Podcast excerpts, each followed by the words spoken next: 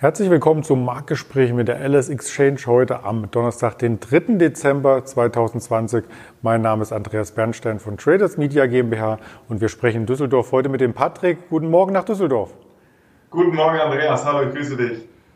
Ja, der DAX äh, schläft so ein Stück weit ein. Jetzt äh, zum Jahresende, die dunkle Jahreszeit. Die Sonne geht erst um 8 Uhr auf. Unsere Kameras gehen auch um 8 Uhr an. Übrigens, das Ganze wird immer hier vorbörslich aufgezeichnet mit den ersten Indikationen zum DAX. Und da schauen wir auf den Tag einmal zurück, was uns der Mittwoch geboten hat. Und das war von der Volatilität her gar nicht viel. Auf der Unterseite haben wir ein wenig eingebremst an den Dienstag-Tiefs, äh, die übrigens auch am Donnerstag und Freitag schon auf der Agenda standen. Und auf auf der Oberseite kam kaum Kaufinteresse rein in den Markt. Ähm, was hat ihn denn so ein bisschen gebunden? Ja, das haben wir jetzt schon die letzten Handelstage immer wieder gesehen. Also ich glaube, die letzten sieben Handelstage oder so haben wir eine ganz geringe Schwankungsbreite ausgebildet. Es geht dann von 13.200 Punkten bis etwas über 13.400 waren wir dann mal. Also ein bisschen über 200 Punkte ähm, über die letzten Tage. Äh, da ist sehr, sehr wenig Bewegung drin. Wir hatten das hier auch schon mal thematisiert. Es ist viel Unsicherheit aus dem Markt.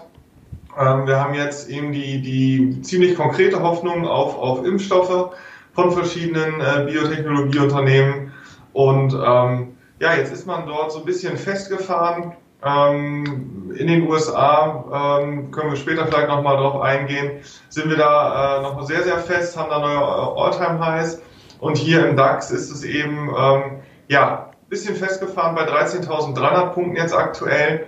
Und äh, da kämpfen wir noch mit dem Zwischenhoch von Anfang September, was dann so bei 13.460 Punkten etwa lag. Und hinzu kommt dann natürlich auch für den Euroraum als, als Bremsklotz so ein bisschen am Bein, ähm, dass wir hier eben den Euro auf einem lokalen Hoch haben. Also der ist auf dem höchsten Stand der letzten äh, zweieinhalb Jahre etwa. Also äh, steht auch heute bei über 1,21 US-Dollar. Ähm, und das ist so ein bisschen auch eine Erklärung, warum es hier im, im deutschen Markt oder im europäischen Markt äh, nicht ganz so explosiv nach oben geht. Du sprachst es schon an, den amerikanischen Markt. Damit war vom Rekord her natürlich der Nasdaq gemeint, der hier am Dienstag ein neues Rekordlevel erreichte. Darüber hatten wir gestern einmal ausführlicher gesprochen und heute wollen wir auf den Dow Jones schauen, der ja an der Rundenmarke von 30.000 sich ebenfalls schwer tut. Genau, richtig. Also man muss ja auch dazu sagen, dass wir da eben auf sehr, sehr hohen Niveaus sind. Ähm, da muss man auch sagen, dass die amerikanischen Indizes äh, im Kursindizes sind ähm, und dort sind wir jetzt schon mit einem rasanten Lauf äh, auf, auf Alltime Highs. Der, der Dow Jones, ähm, wie gesagt, war über 30.000 Punkte wieder ähm, in der vergangenen Woche. Also da sind wir schon auf, auf sehr, sehr äh, ja, hohen sportlichen Niveaus. Und dass man da auch so eine kleine Verschnaufpause mal einlegt, insbesondere weil ja der, äh, der, der Impfstoff noch gar nicht da ist sondern äh, es gibt eben die, diese konkreten Hoffnungen und ähm, ich glaube, die, die Wall Street oder auch äh, die Börsenteilnehmer, Marktteilnehmer sind hier zuversichtlich, dass das auch äh, alles umgesetzt werden kann, so wie man jetzt aktuell davon ausgeht. Allerdings wird das auch noch Zeit benötigen und äh, da jetzt schon äh, auf, auf den ganzen All-Time-Highs zu notieren oder ein bisschen drunter vielleicht, äh, ist das schon eine ganz gute Bewertung, zumal dann gestern auch noch äh, relativ schlechte Arbeitsmarktdaten äh, reinkamen, was dann auch so die Euphorie so ein bisschen gebremst hat. Ähm, aber insgesamt, äh, glaube ich, sind wir da schon auf, auf ganz ordentlichen Niveaus und äh, verschnaufen da jetzt aktuell so ein bisschen. Du sprachst da die ATP-Daten an, die zwar neue Stellen geschaffen hatten, aber unter den Erwartungen lagen. Das ist so ein Stück weit auch ein Vorindikator für den offiziellen Arbeitsmarktbericht, den wir am Freitag, also morgen erwarten. Da darf man sehr, sehr gespannt sein. Und das hat letzten Endes auch die Wall Street etwas eingebremst. Nun mögen viele denken, wenn es eben nicht von alleine läuft, dann müssen Staatshilfen her. Und das mag natürlich auch stimmen bei mehreren Unternehmen. Nachdem die Lufthansa schon hohe Staatshilfen bekommen hat in diesem Jahr, geht es nun weiter in Richtung Reiseveranstalter. Und da hat die TUI jetzt etwas, ich möchte fast schon sagen, abgesahnt, oder? ja, also es wird auch teilweise immer teuer erkauft. Wir haben es bei der Lufthansa gesehen.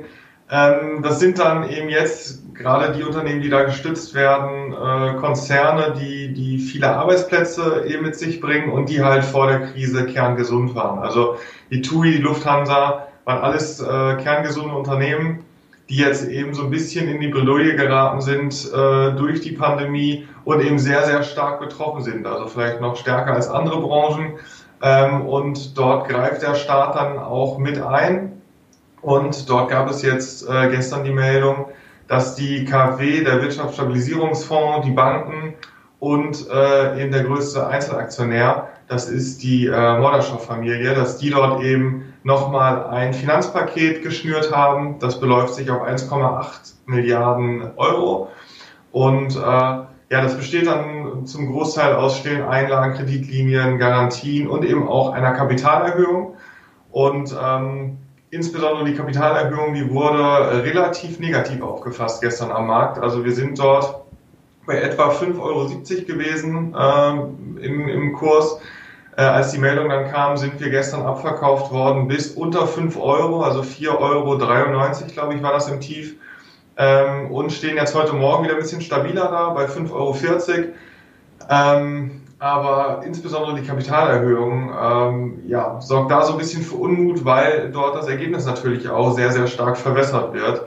Und äh, da hatte man wahrscheinlich die Hoffnung, dass man das vielleicht doch über Kreditlinien äh, stemmen kann, dass man vielleicht äh, nicht in der Form verbessert wird, wie es jetzt mit diesem Paket ähm, ja, umgesetzt wird. Und von daher ähm, ist das natürlich erstmal eine ganz gute Meldung, dass damit eben wahrscheinlich das, äh, ja, das Krisenjahr, was sich dann anstieß, 2021 komplett überbrückt werden kann. Allerdings darf man da sehr, sehr skeptisch sein, ob dann äh, jemals wieder an die äh, alten Gewinne pro Aktie angeknüpft werden kann.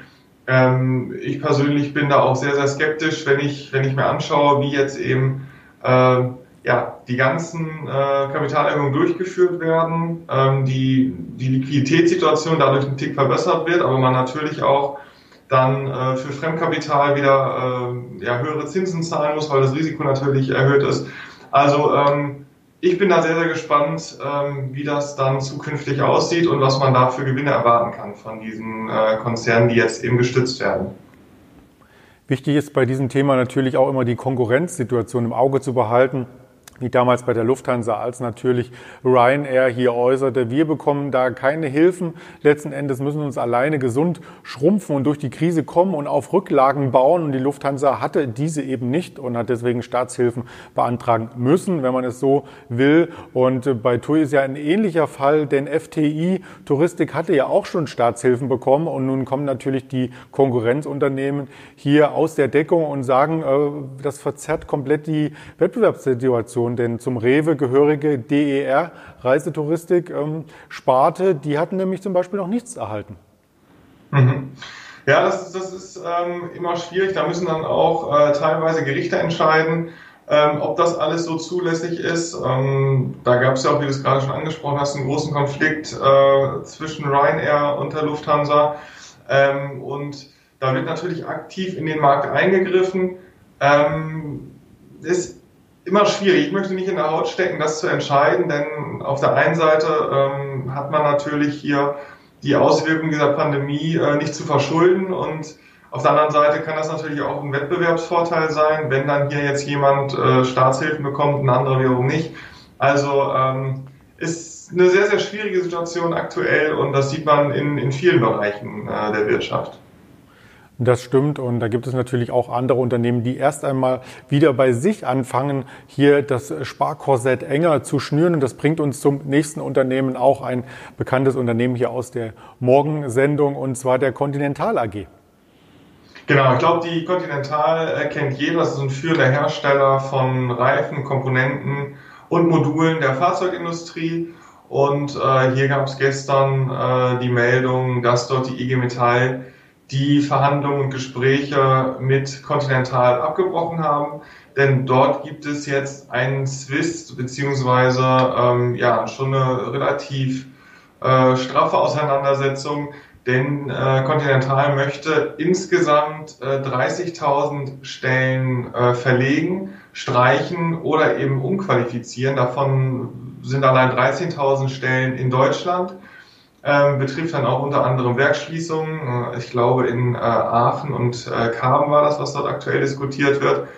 Und äh, ja, da ist die IG Metall ähm, nicht mehr sehr, sehr gut äh, auf äh, diesen Großkonzern zu sprechen und haben dann auch angekündigt, ähm, dass man hier die Gespräche nicht weiterführt und vielleicht neue Maßnahmen und Aktionen plant, ähm, weil man hier das Gefühl hat, dass die äh, Transformation verschlafen wurde und entsprechend das jetzt auf dem Rücken der Mitarbeiter ausgetragen werden soll. Und als Gewerkschaft äh, muss man dann natürlich für die Interessen der Belegschaft eintreten. Und hier sieht man jetzt aktuell ähm, keine Möglichkeit der Fortführung der Gespräche, denn man prangert hier auch an, dass das Management eben ein Renditeziel von 8% als oberste Priorität hat und äh, alles andere dann eben dem unterordnet. Und äh, wenn das dann äh, Entlassungen und Kündigungen sind, dann nimmt man das äh, eben billigend in Kauf und äh, da lässt wohl auch das Management nicht mit sich reden. Die Meldung kam dann gestern und wir sind dann von 118 Euro bis unter 116 etwa äh, auch abverkauft worden, sind heute auch wieder ein bisschen stabiler, 116,50. Ähm, also das bleibt auch spannend, wie, wie äh, dort jetzt äh, zukünftig dann die Verhandlungen aussehen und ob man sich da nochmal einig wird oder was äh, dort zu erwarten sein wird, auch, auch von Seiten der Belegschaft.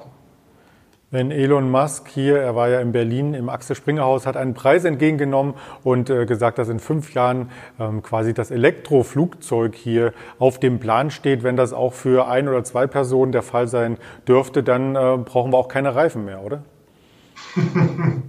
ja, ich glaube, äh, bis das dann massentauglich ist, äh, da werden noch einige Reifen abgefahren werden davor. Von daher ähm, ist das alles Zukunftsmusik und äh, ich finde die, die Idee ganz spannend, äh, wenn es dann zur Umsetzung überhaupt mal dazu kommt, so, so ein Prototyp.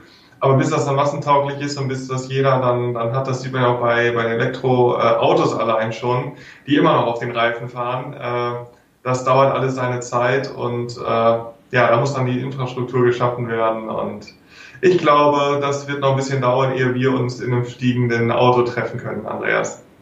Ja, okay, dann warte ich noch ein bisschen. Bis dahin haben wir bestimmt noch viele äh, spannende Gespräche und wie du schon anmerktest, auch Elektromobilität braucht natürlich auf der Straße Reifen und da wird ein Konzern wie Continental natürlich auch weiterhin benötigt. Dann äh, schauen wir gerne, was der Markt uns heute noch bietet und berichten morgen auch wieder morgendlich darüber. Erst einmal ganz lieben Dank an dich, Patrick, und einen angenehmen Handelstag.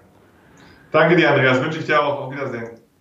Und wir sehen uns gerne morgen wieder, vorbürstlich zum Marktgespräch mit der LS Exchange. Bis dahin bleiben Sie gesund und schauen Sie auf unseren anderen Kanälen sehr gerne vorbei. Spotify, dieser Apple Podcast, um nur einige zu nennen. Bis morgen, Ihr Andreas Bernstein von Traders Media GmbH zusammen mit der LS Exchange.